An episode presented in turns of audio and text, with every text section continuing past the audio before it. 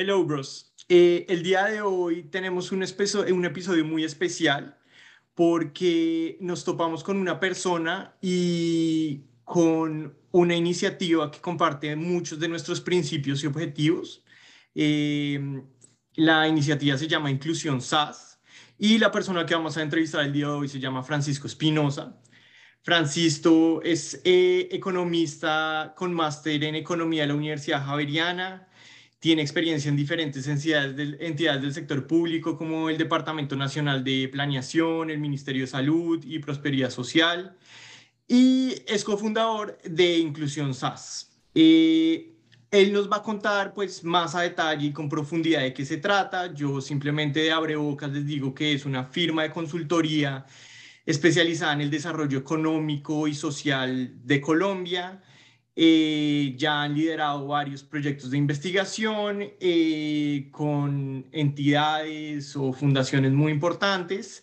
Eh, entonces, pues muchas gracias por aceptar nuestra invitación, Francisco. Es un placer tenerte acá con nosotros. No, a ustedes, Daniel y Mateo, muchísimas gracias por la invitación. les doy también un saludo muy especial de parte de mi socio aquí en Inclusión SAS, Roberto Angulo, eh, desafortunadamente no nos pudo acompañar, pero eh, yo le hice extensiva esta invitación y él sabe que vamos a estar grabando este episodio. Bueno, Francisco, a mí me gustaría empezar, eh, digamos, con una pregunta muy general. Yo sé que es muy profunda, como se puede, o sea, se puede responder de forma muy larga, pero pues la gracia es, digamos, para nuestros oyentes que entiendan como lo básico.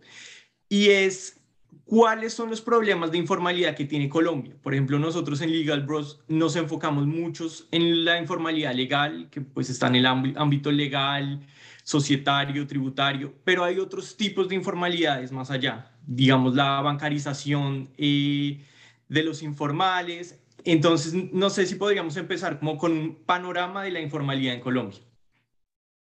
Vale, yo creo que uno podría diferenciar al menos cuatro cuatro indicios de, informalidad que están muy asociadas con la cadena de valor eh, de las empresas particularmente. Una es la informalidad en la constitución de la empresa, que es eh, lo que uno tradicionalmente conoce como si la empresa tiene RUT, registro único tributario, y registro ante la Cámara de Comercio. un segundo eslabón es eh, cómo está la empresa en términos de la formalización de sus colaboradores, que esto se mide pues a través del el pago de seguridad social, salud y pensiones de las personas que integran la empresa. Un tercer aspecto que podría definir el grado de informalidad de una empresa es si requiriendo algún tipo de permiso para operar o para vender un bien o servicio, cuenta con él para desarrollarlo. Entonces, por ejemplo, empresas que están en el sector de alimentos por lo general requieren de algún tipo de permiso del INVIMA o algún tipo de licencia. Entonces, esa también es una buena proxy de informalidad. Em, y finalmente, eh, otra pista sobre la informalidad de, alguna empresa es si paga o no eh, los impuestos eh, derivados de su actividad económica. Entonces, si, si, lo vemos, es como cada una de las etapas que definen ese grado de informalidad. Ahora, uno puede entender la informalidad no como algo dicotómico de si se es o no formal, en realidad es más una gradualidad. Hay empresas eh, que tienen, por ejemplo, la primera etapa, eh, tienen su registro, tienen su cámara de comercio, pero, por ejemplo, les falta todavía obtener el permiso para comercializar su bien y servicio. Entonces, eh, son como distintos grados los que uno podría definir esa, esa informalidad. Ahora, nosotros la hemos tratado de estudiar, si se quiere, a, nivel de los micronegocios muy recientemente.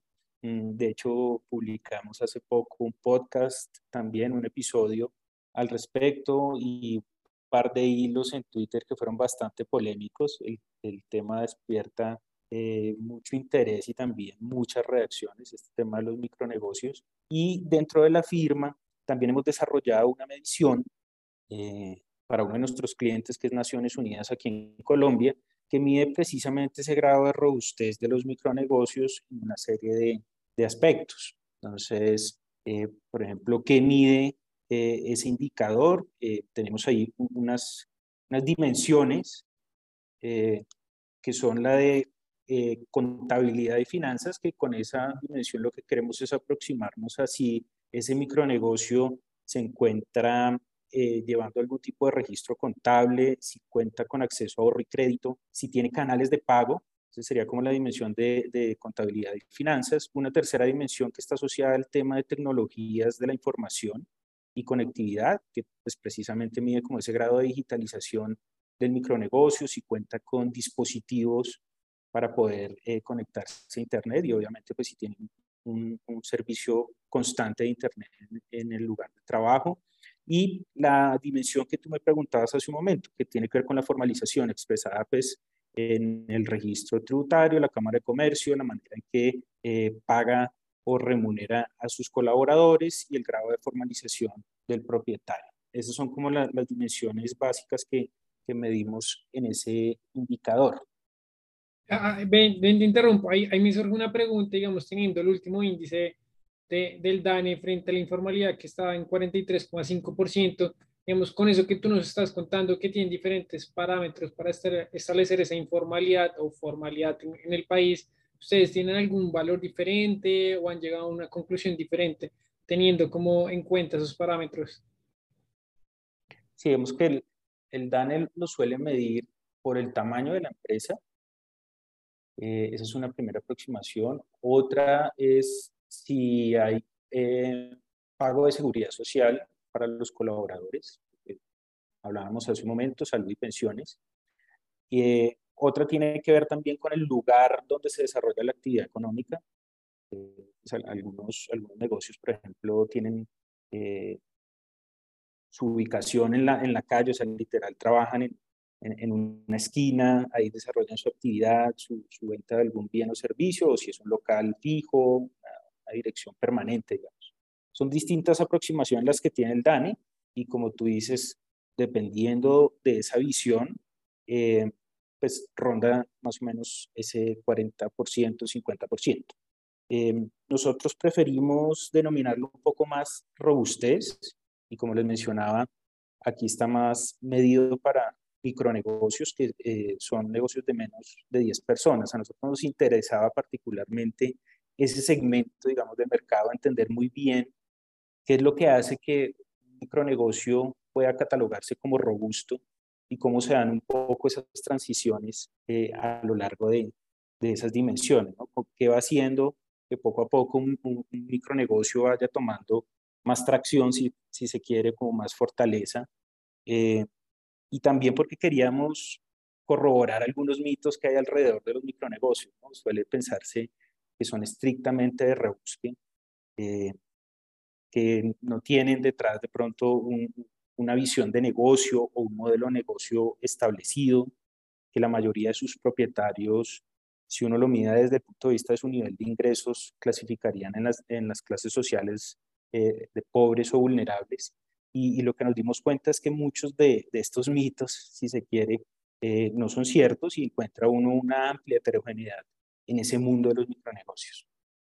Bueno, ahí tocas un tema pues que me, me, surge una pregunta y es, pues como te contábamos al principio, nosotros estamos enfocados en todo el tema del emprendimiento, emprendedores, digamos, eh, en eso que hablas, micros negocios han encontrado, digamos, es, qué segmentos han encontrado dentro de esos micronegocios, porque obviamente nosotros ya hemos conocido empresarios que no, pues que son dos, tres personas que son pues los fundadores, trabajadores, bueno, que hacen absolutamente todo digamos, ahorita, pues, eh, uno de los, emprendimientos que ya entrevistamos, eh, pues estaba contando una historia que tuvo un problema con un tema sanitario porque le faltaba un tema del registro, pero ya es una empresa que, digamos, a nivel, digamos, eh, marcario, por decirlo así, ya es reconocido, son una feria importante y todo, pero un tema como esto, pues, que tú decías, el tema de alimentos, que necesita un proceso adicional, que es un, un permiso, un registro frente al INVIMA, pues puede terminar como una informalidad más o menos en, en, este segmento. Entonces, digamos, como en ese segmento de microempresarios que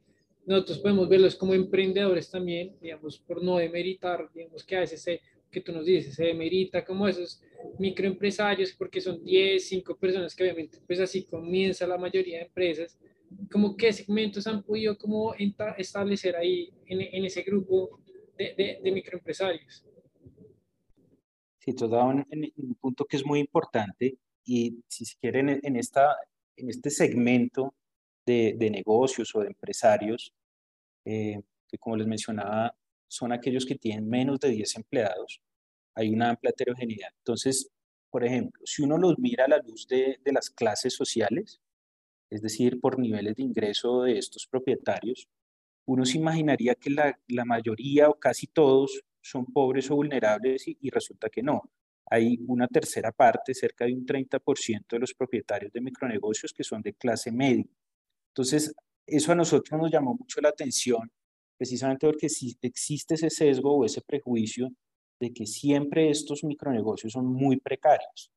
Y ahí comenzamos a indagar y a pensar, bueno, ¿qué es lo que hace que exista esta heterogeneidad? Porque no todos son, como uno cree, eh, micronegocios de rebusque. Entonces uno encuentra también otro tipo de, características, por ejemplo, que eh, si bien cerca de un 35% de los micronegocios se inician porque no existe una alternativa distinta para generar ingresos, hay otro porcentaje que no es despreciable, que identifica una oportunidad de negocio en el mercado para su producto o, su bien y servicio, que es más o menos el 30% de los micronegocios. E incluso existe un 10% que utilizan los micronegocios como vehículo para desarrollar su oficio, carrera o profesión. Entonces, eh, hay ahí unas pistas detrás de esas cifras que a nosotros nos llamaron mucho la atención. Y eso fue lo que motivó que después quisiéramos eh, diseñar un índice que llamamos el índice multidimensional, precisamente de micronegocios, para poder resumir en una medida cuáles son esos atributos que llevan a que un micronegocio débil se convierta en un micronegocio más robusto. Son las, las dimensiones que les, les mencionaba hace un momento.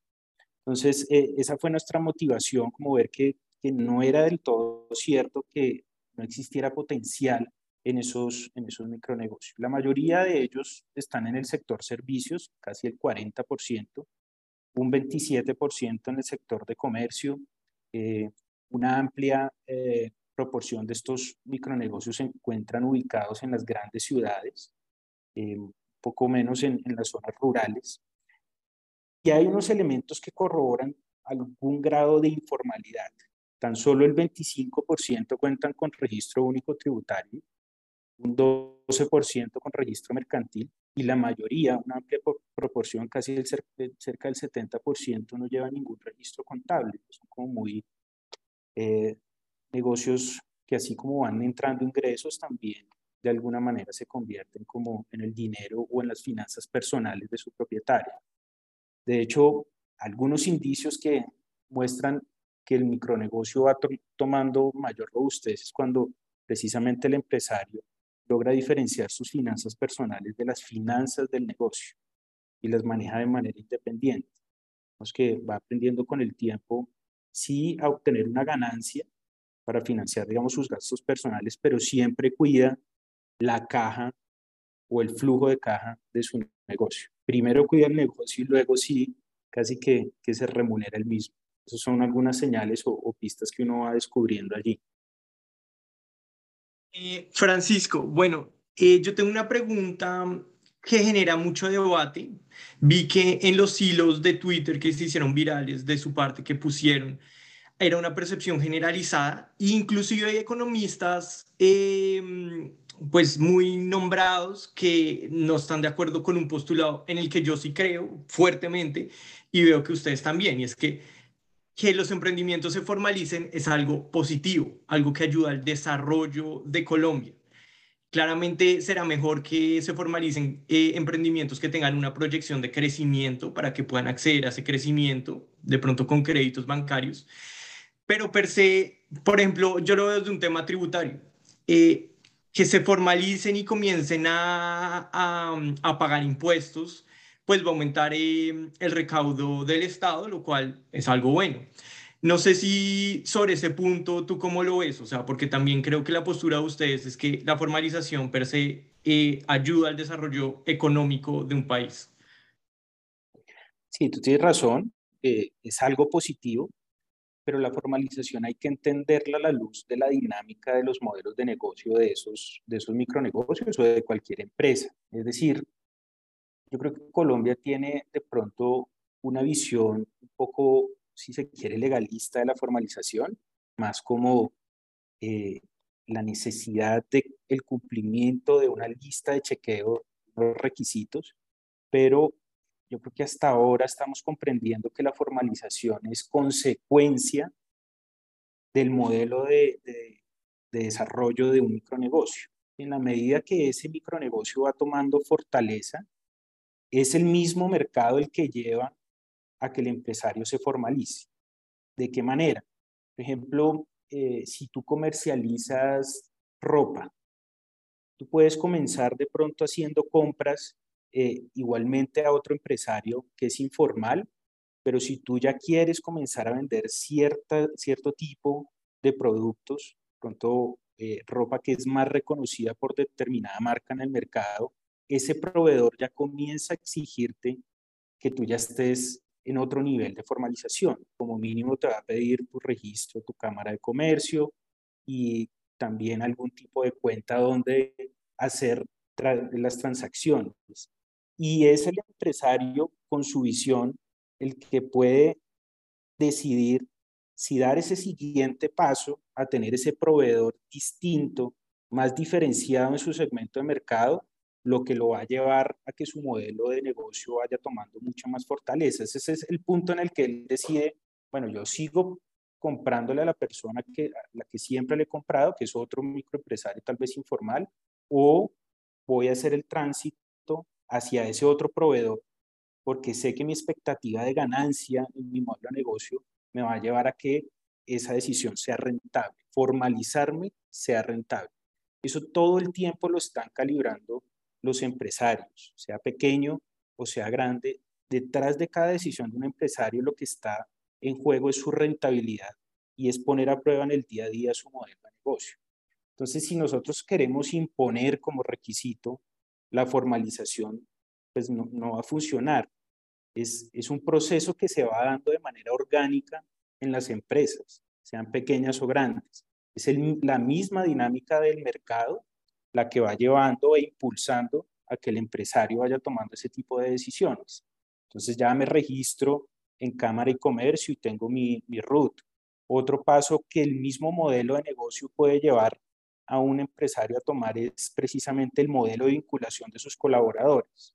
Si ya comienzo a pagar de manera más formal salud, pensiones y su salario como debe ser, porque sé que ese mejor pago me genera rentabilidad y me evita, por ejemplo, una alta rotación de las personas que ya hacen parte de mi empresa. Y ya se vuelve un activo muy relevante eh, los colaboradores de la empresa y asimismo el empresario comienza a ofrecer unas mejores condiciones laborales. Por lo que tú mencionabas ahora, Mateo, una empresa de alimentos muy reconocida que encuentra que el mismo mercado le está diciendo para poder seguir comercializando y tomar escala en la venta de su producto, tiene que tener el registro del INVIMA o la licencia para poder comercializar ese alimento. Y obviamente haciendo el balance de mi expectativa es entrar a un segmento de mercado tan grande y que me va a poder eh, dar mayores ganancias que yo necesito superar esa barrera de tener determinado registro. Entonces es, es un elemento muy orgánico de las empresas, ¿no? no es algo que se pueda hacer exigible desde el momento uno, es lo que quiero decir. Es algo que se va a ir dando de manera gradual en la medida en que el modelo de negocio también te va dando esas señales de que lo puedes hacer y va a rentable. Digamos, siguiendo en esa línea, eh, la siguiente pregunta que tengo, también desde una óptica de pronto un poco legalista, pero la voy a plantear de una forma que, que, que, exacto, que no haya encaminado a eso, porque te voy a preguntar como cuáles reformas puede hacer el Estado o qué políticas se podrían eh, hacer, pero exacto, con ese fin de tratar de que se, se flexibilicen las cosas, que, que, eh, que las leyes respondan más a la realidad de esos microempresarios o hacer, no sé, digamos, una, un segmento especial o una regulación especial para, este, para estos eh, microempresarios, como que podría desde el gobierno se podría impulsar como para, para tratar de que estas dos cosas estén juntas, se equiparen, se, se, no sea una por allá y súper difícil de cumplir y, por acá nadie cumpliendo. Sí, exacto. Digamos, también tenía pues una pregunta similar y era como, ¿qué análisis han visto ustedes, digamos, de esas barreras que se pueden generar por esos requisitos de la formalización? Digamos, pues nosotros, pues como abogados y como asesores, pues hemos visto, pues digamos, que las personas muchas veces no saben los diferentes requisitos que necesitan para adquirir, digamos, el RUT, eh, pues, la Cámara de Comercio, todo el tema del registro marcario, digamos, como esos pequeños elementos legales que, digamos, son necesarios como para irse formalizando. Digamos, de todos esos elementos que nos has contado, sobre todo un tema es que normalmente se da muy seguido, que es el, el tema laboral, que es al momento de la contratación, pues normalmente la contratación se hace muy informal, aunque tengan todos estos otros elementos, Cámara de Comercio, RUT, pues porque esto eh, indica un, digamos, un aumento en el, en el gasto por parte de ese microempresario, pues porque tiene que empezar a pagar una seguridad social, como también una disminución en el ingreso de esa persona que está trabajando en ese micro, microempresa, porque obviamente también pues, eh, pierde parte de, de, su salario por el tema de seguridad social.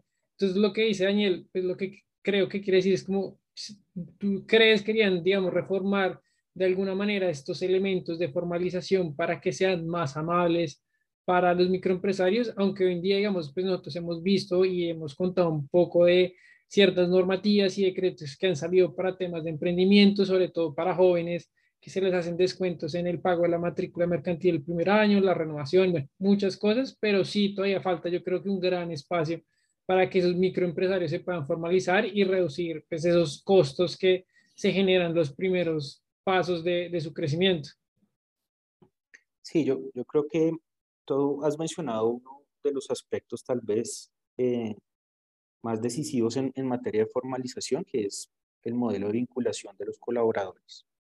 Y yo creo que si uno observa que la formalización es gradual, podría también pensar que las políticas o los requisitos también deberían ser de alguna manera graduales, como más alineados precisamente con esa manera en que el modelo de negocio te va dando las mismas señales de dónde dar el siguiente paso es rentable.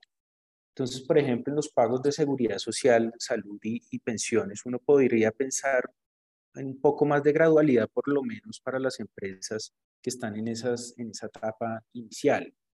Que cuando una empresa quiere contratar a alguien de manera formal, eh, debe enfrentar siempre el mismo porcentaje de contribución o de aporte tanto a salud como a pensiones por cada colaborador. Y pues obviamente para aquellas que están en esas etapas iniciales, eso implica un esfuerzo gigantesco para poder hacer esa contribución. Para las empresas que son un poco más grandes, su flujo de caja les da y su mismo modelo de negocio les da un poco más de oxígeno para poder hacer esos aportes sin resentirlos tanto. Entonces uno podría pensar que para empresas de determinado tamaño o de determinados sectores, esa contribución o el pago de, aportes a seguridad social pudiera ser en un porcentaje un poco más pequeño y de esa manera ir enganchando un poco más a las empresas en esos procesos de, de formalización. El hecho de que sea tan plana esa tarifa o ese porcentaje o ese aporte es lo que nos genera precisamente que tengamos dos mundos, uno informal y otro formal. Es porque siempre definimos reglas muy eh, dicotómicas, si se quiere. Antes de este valor, después de este valor, o este porcentaje fijo independientemente del número de empleados o independientemente del volumen de ventas. Entonces ahí creo que, que se podría lograr algo, eh, haciendo un poco más de diferenciación, por ejemplo, en ese tipo de, aportes. Bueno, la anterior pregunta está dirigida un poco al, al Estado, al gobierno. Y mi siguiente pregunta es más encaminada, ¿qué pueden hacer los empresarios eh, hoy en día como para ayudar a la situación económica? No necesariamente solo de informalidad, pero en, en general como ¿Qué medidas se pueden tomar para generar, no sé, eliminar la pobreza de los ciudadanos, eh, eliminar la brecha de desigualdad, como también qué hace falta por parte de ese sector privado para, para tratar de resolver esos problemas? Es, muy buena pregunta eh, y está muy ligada precisamente a una de las líneas de negocio que tenemos en nuestra firma de consultoría. Yo creo que la visión del empresario, eh, que de pronto pensaba que su mayor contribución era generar empleo, se ha ido revaluando mucho. Ya las nuevas generaciones de, de empresarios tienen unas preocupaciones mucho más amplias que solo el hecho de generar empleo. ¿no? Les preocupan los temas sociales en general, los temas ambientales y cómo gestionan desde su modelo de negocio precisamente todas esas, esas áreas. ¿no? El, negocio tiene que ser robusto económicamente, pero también hoy día hay más conciencia de los efectos positivos o negativos a nivel social e igualmente los efectos positivos o negativos que se pueden lograr desde el punto de vista ambiental. Entonces, una herramienta que, por ejemplo, nosotros tenemos aquí dentro de la firma y que es eh, desarrollada eh, en colaboración con la Universidad de Oxford.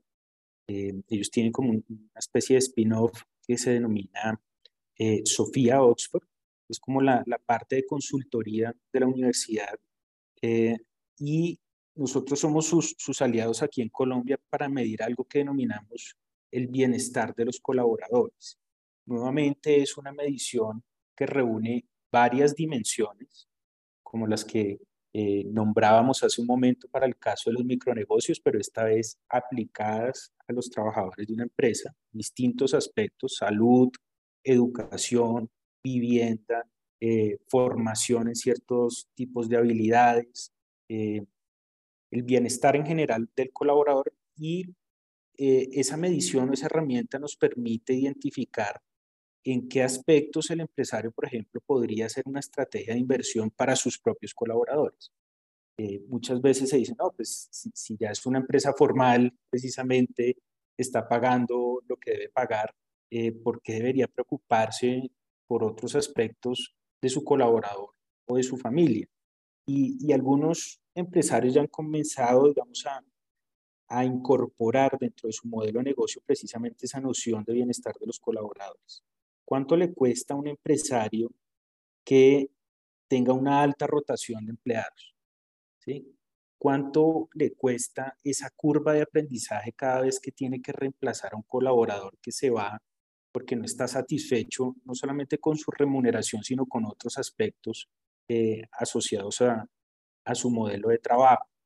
Entonces, eh, una de las cosas que, que más adolecen los, los, empresarios es precisamente conseguir las personas que requieren para poder eh, desarrollar su, su, modelo de negocio. Entonces, eh, que un colaborador eh, renuncie es algo muy costoso para, para un empresario. Hoy día hay más, más empresarios interesados precisamente en brindar como esa noción amplia de bienestar dentro de las empresas.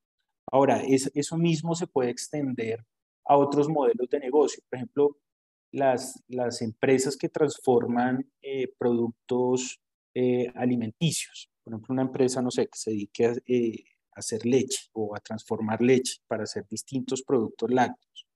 Le interesa que sus proveedores, que son pequeños ganaderos en muchos casos, tengan unas buenas condiciones de vida porque eso les garantiza que siempre van a tener suministro para poder hacer su transformación y vender productos lácteos.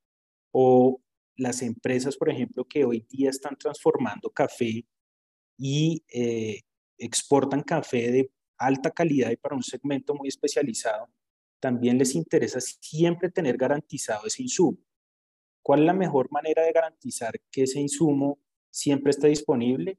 Que esos cultivadores de café tengan unas buenas condiciones de vida y que en ningún momento tengan que recurrir, por ejemplo, a vender eh, su terreno donde cultivan café y tener que dedicarse a otra cosa.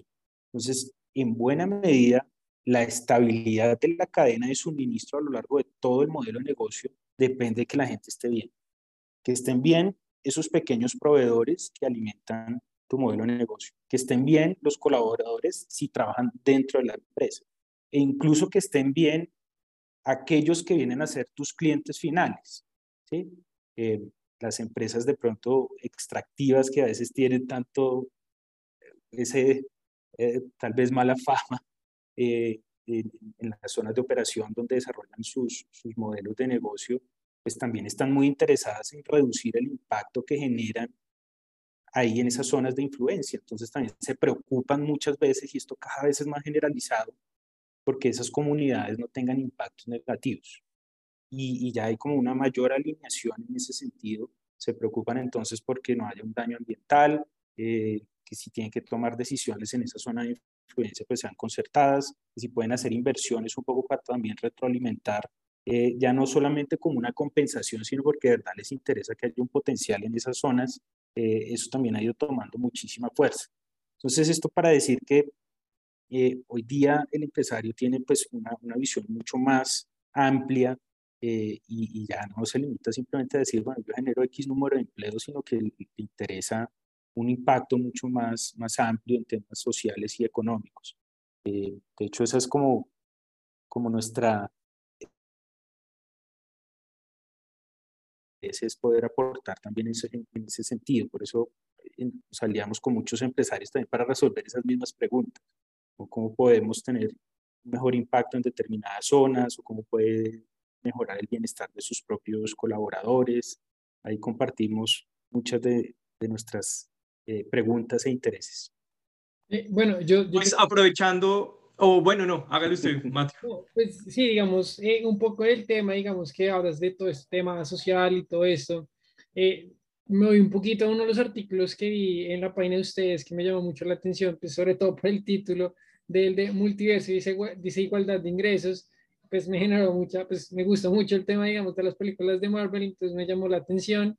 Entonces, digamos, obviamente aquí entra un poco para las empresas, digamos, lo que tú cuentas, como eh, esas empresas extractivas, no lo mismo una empresa, digamos, en Bogotá, en Medellín, en Barranquilla, que en pueblos, digamos, de segunda categoría o en pueblitos, pues, mucho más chiquitos. Entonces, entra un poco esto, digamos, que más o menos lo que entendí el artículo es como eh, esas diferentes, digamos, eh, formas de, ver los ingresos dependiendo de la ubicación de cada lugar. Entonces, pues lo, lo, sentí así al momento de leerlo y también es algo que se ha discutido mucho en los últimos años, es ese salario eh, mínimo diferencial dependiendo de, de, las zonas. Entonces también entra como qué, qué aporte, qué solución pueden entrar, digamos, desde el punto de vista de la empresa privada como desde el Estado, como a equilibrar esos ingresos, es decir, no, pues claro, la persona pues tiene su empresa en, en el Chocó, pues obviamente no podemos exigirle que pague el mismo salario mínimo que se va a pagar en Bogotá como esa ayuda que le darle a sus trabajadores en, eh, no sé, en, en, la mina de carbón en Boyacá, pues no puede ser la misma que la dar un empresario en Bogotá. Digamos, como esos beneficios sociales y todo eso. Tú, o sea, ¿cómo lo ven? ¿Cómo lo han analizado? No sé si entendí no muy bien el artículo, pero más o menos eso fue lo que entendí al momento de leerlo. Bueno, aquí, aquí el, el escritor y el columnista es mi socio, es Roberto Angulo. Él es el que elabora eh, estas columnas. Eh, ahí también tú has dado en otro punto y es que tiene que, ver mucho con, con, el tema de la formalización y es si, en debería existir eh, esa diferenciación geográfica de los salarios. Mm, yo me arriesgaría a decir que para ciertas zonas sí podría ser conveniente pensar en, una diferenciación del salario mínimo. En algunos, en algunos casos implica nuevamente una rigidez muy fuerte eh, y uno tiene que comprenderlo pues como a la luz de precisamente del desarrollo económico y social de determinadas zonas. Obviamente esto genera unas reacciones eh, muy fuertes, ¿no? Es como porque precisamente usted le va a pagar menos a una persona que está en, en Chocó si precisamente allá la incidencia de la pobreza es muchísimo más alta. O sea, quiere decir entonces que poco que el trabajo de la persona que está allá que parece entonces que vale menos. Eh, entonces hay unas reacciones muy fuertes eh, ante esta, este tipo de, propuestas, pero lo que a veces no pensamos es lo que los economistas suelen denominar el contrafactual y es como ese escenario alternativo y es, bueno, puede ser que con un salario mínimo un poco más bajo aumente esa probabilidad de enganche de las personas del Chocó y el escenario frente al cual tal vez deberíamos compararlo es que dado el nivel de salario actual, esa persona se encuentra ocupada, o sea, su ingreso es cero versus que logre tener algo más de ingresos, debería ser como el, el escenario comparativo. Y pues también porque muchos de los bienes y servicios de alguna manera pues tienen unos precios un poco más bajos en estas zonas, eh, no todos los bienes y servicios, pero algunos sí, entonces uno podría pensar que pues ese salario mínimo poco más bajo, lograría al final el mismo resultado que es cubrir eh, una canasta de bienes y servicios básicos, tanto en el Chocó como eh, en Bogotá. Yo creería que ahí sí sería conveniente revisarlo. Ahora ahí hay economistas eh, de distintas líneas que pueden pensar que es favorable o no. digamos que todavía genera muchísima controversia ese tema del, del salario mínimo diferenciado. Bueno, siguiendo, digamos, con ese artículo que me pareció genial, pues la mezcla de, de la ficción con un tema económico, eh, en el artículo también habla de las diferentes eh, percepciones que hay frente a la desigualdad en Colombia. Entonces, entiendo que le hicieron como una encuesta de percepción a la gente y la gente creía que el rico no ganaba tanto y el pobre ganaba mucho más. Entonces, uno de los objetivos de ustedes también es pues eh, ayudar y en, pues, en las consultorías que hacen, en los proyectos que hacen, a eliminar esa brecha de desigualdad. Entonces, no sé, ¿cuál es el panorama de desigualdad en Colombia? ¿Qué se puede hacer? Eh, y sobre todo después de la pandemia, que entiendo ha sido peor, porque pues de pronto ahorita se, se exalta mucho la productividad, el aumento del PIB, pero eso no quiere decir que, que la riqueza hubiera vuelto a estar en las manos de las personas que la perdieron. Por ejemplo, en Estados Unidos no fue así y yo supongo que en Colombia tampoco debió ser así. No sé si estoy en lo correcto. Sí, ese ejercicio siempre de contrastar lo que nosotros solemos denominar medidas objetivas con subjetivas es muy interesante. ¿Qué es una medida objetiva? Es tomar, por ejemplo, una medición concreta como el nivel de ingresos que se capturan en las encuestas del DANE. Eh, estas encuestas se denominan encuestas de hogares y pues el DANE lo que hace es eh, que un encuestador va, elige unos, unos hogares con determinado diseño muestral y les pregunta cuál es su nivel de ingreso. Una operación estadística muy, muy sólida y detallada. Eso sería lo que conocemos como una medición objetiva, un valor eh, que a partir de una metodología se deduce, eh, pues, bien una, una, serie de aspectos. Y otra es cuando las personas preguntan si se siente pobre o no, más con un tema de percepción. Esa divergencia es importante eh, en la medida en que eh, de ello pueden derivarse pues muchas reacciones frente a las políticas públicas precisamente. Que, por ejemplo, los, los colombianos nos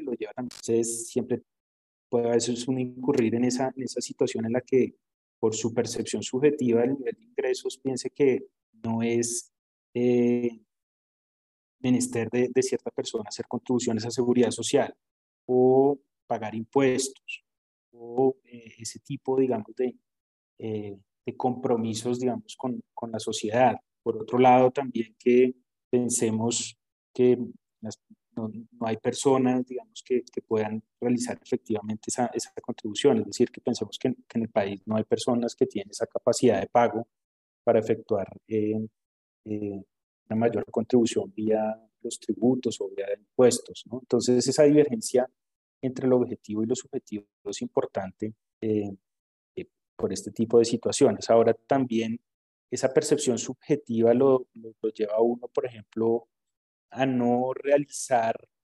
aportes para su vejez. ¿sí? Eh, si en el presente yo considero que eh, tengo un nivel de ingresos todavía insuficiente, mi tasa de descuento intertemporal me hace llevar a que prefiera eh, cubrir de manera muy urgente mi presente y no pensar en mi futuro. ¿sí? Me importa mucho mi presente y le doy muy poco valor a mi futuro. Esa es una de las principales razones por las cuales a veces eh, las personas no, no, cotizan, por ejemplo, a pensión. Esa, esa percepción también nos puede llevar a, ese tipo de situaciones indeseables desde el punto de vista del bienestar de la, de la sociedad.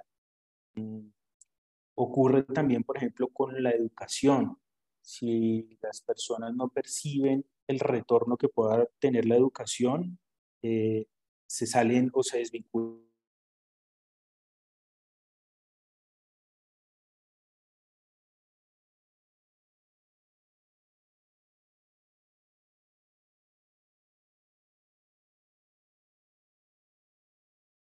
muy rápido del proceso de formación. Entonces, si su percepción subjetiva sobre los retornos de la educación le lleva a que valore más el presente, seguramente dice, no, prefiero salir a ganar eh, algo de dinero y, no seguir estudiando. Y a la larga, pues va a tener una trayectoria de ingresos muchísimo inferior a que si puede completar su proceso de formación. Ese es el tipo de decisiones que están atadas a esa subjetividad, eh, un poco que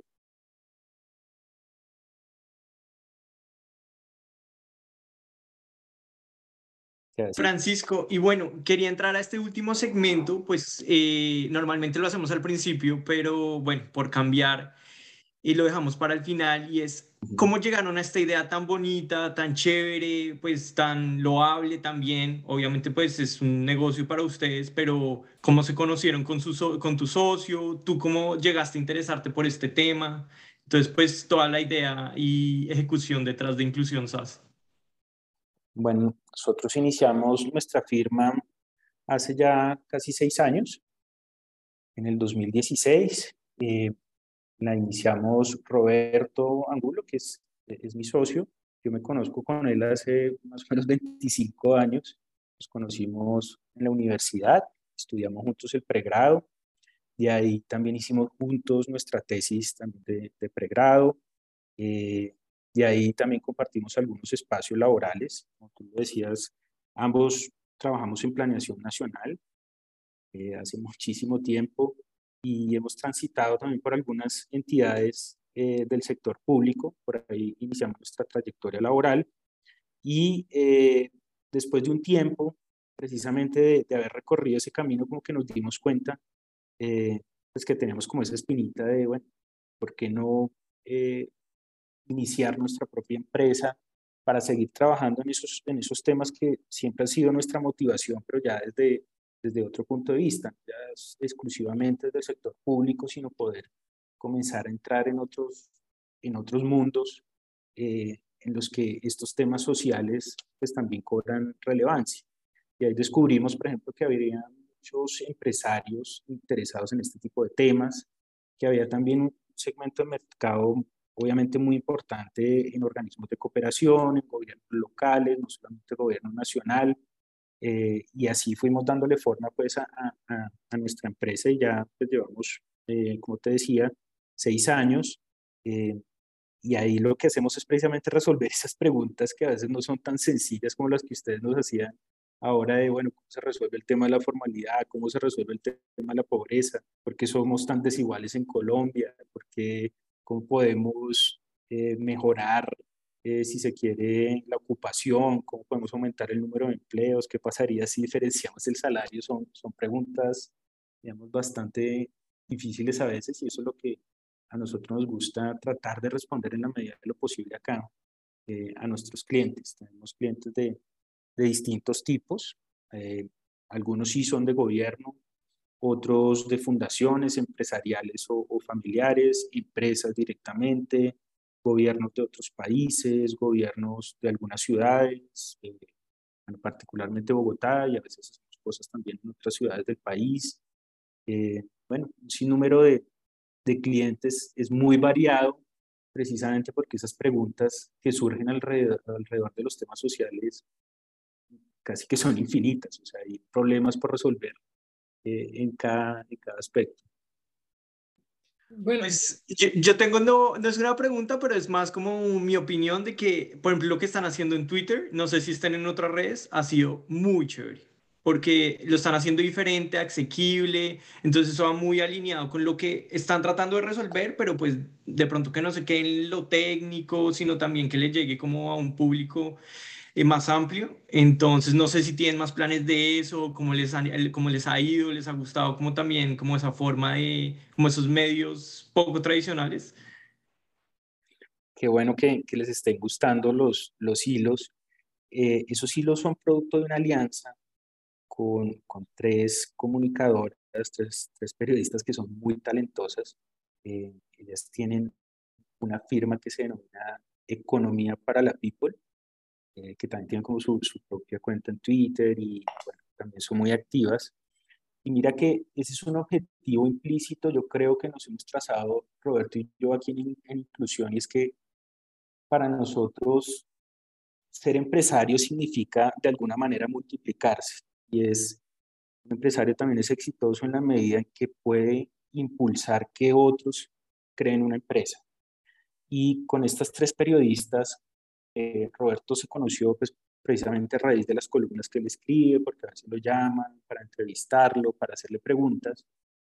Y en algún momento les propusimos a ellas que nos queríamos aliar para poder hacer difusión de las cosas que hacemos aquí en inclusión, pero mira que ahí una de las condiciones o uno de los acuerdos era que ellas se volvieran una empresa. Y, yo creo que en, en, el balance interno que ellas hicieron frente a su expectativa de ganancias, dijeron, bueno, esto sí es rentable. Y ahí fue cuando pasaron de ser tres consultoras eh, muy especializadas como persona natural a asociarse y a dar el paso a crear una empresa. Entonces ellas se constituyeron también como empresa y son, son nuestras aliadas eh, precisamente para los hilos en Twitter, para los eh, episodios que estamos em, publicando periódicamente también en nuestro podcast, eh, para escribir algunos de los artículos y además pues los que escribe Roberto en portafolio. Entonces, nos interesa mucho poder, como ustedes dicen, comunicar de una manera lo más sencilla posible y llamativa pues, las cosas que, que aquí estudiamos o que analizamos.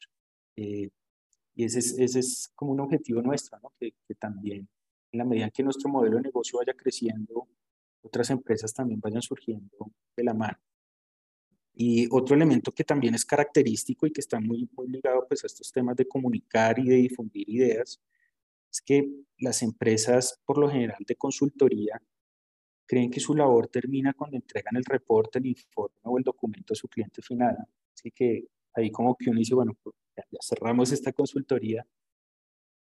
Aquí en inclusión, como lo hemos pensado con Roberto, es que ese es tan solo el inicio en realidad de la consultoría, porque nosotros queremos motivar con cada análisis que hacemos, con los documentos que entregamos a nuestro cliente, con las presentaciones, lo que queremos detonar en ellos es que tomen decisiones precisamente frente a esas preguntas fundamentales que se estaban haciendo.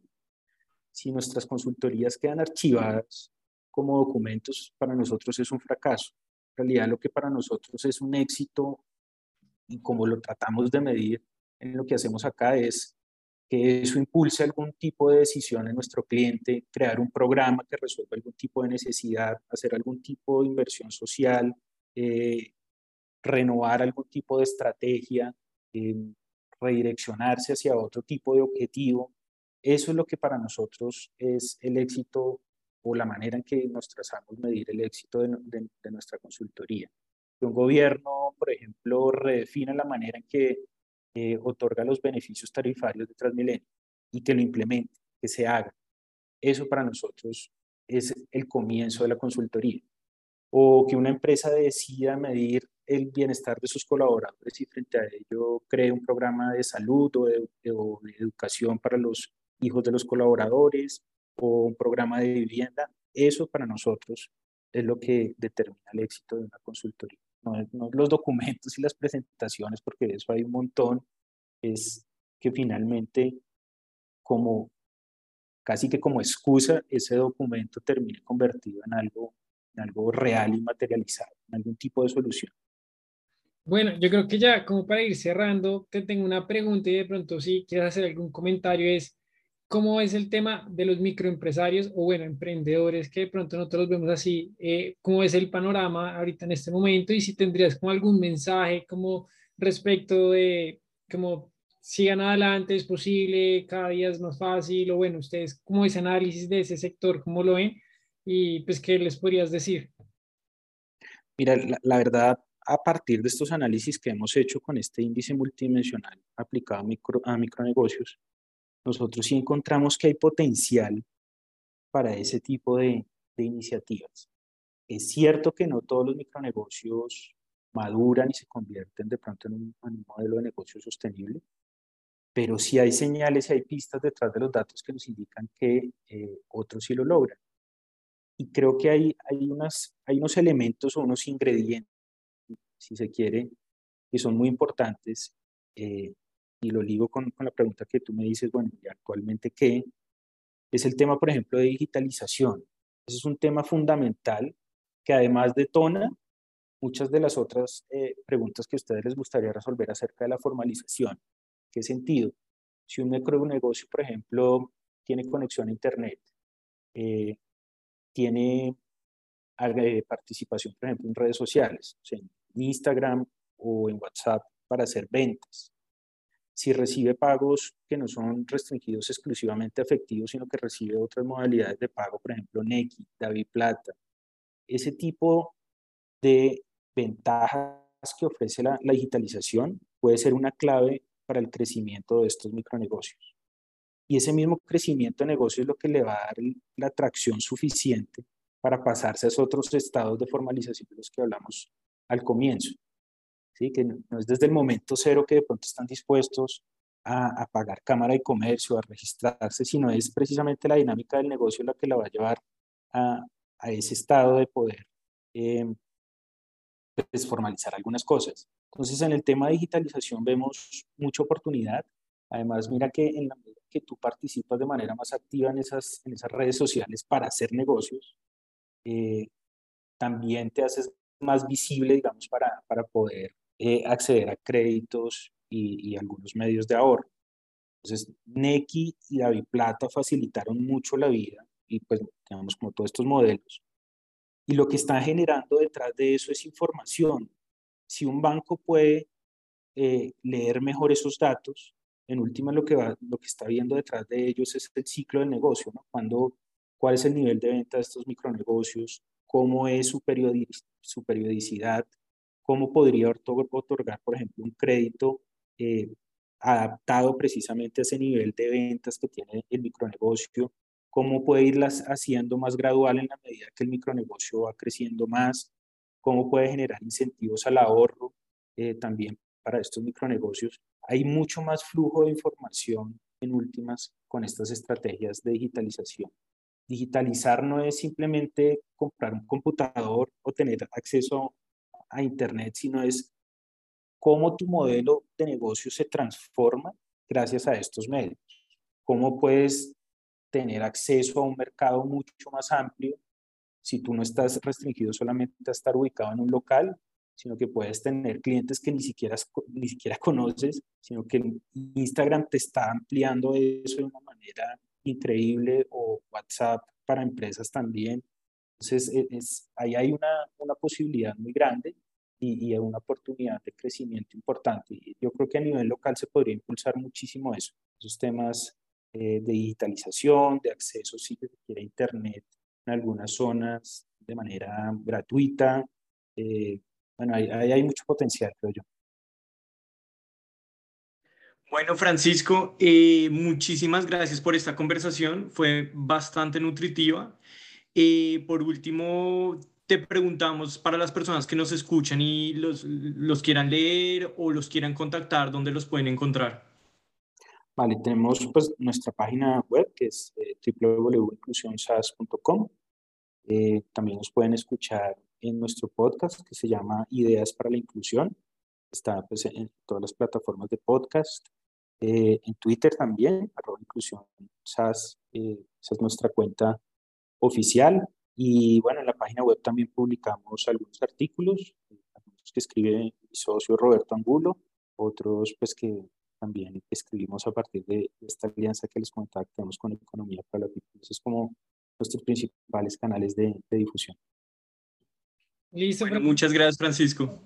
No, a ti, Daniel, y a ti, Mateo, muchísimas gracias por la, por la invitación. Espero que les haya sido útil eh, esta conversación y que pronto vengan muchas más más adelante.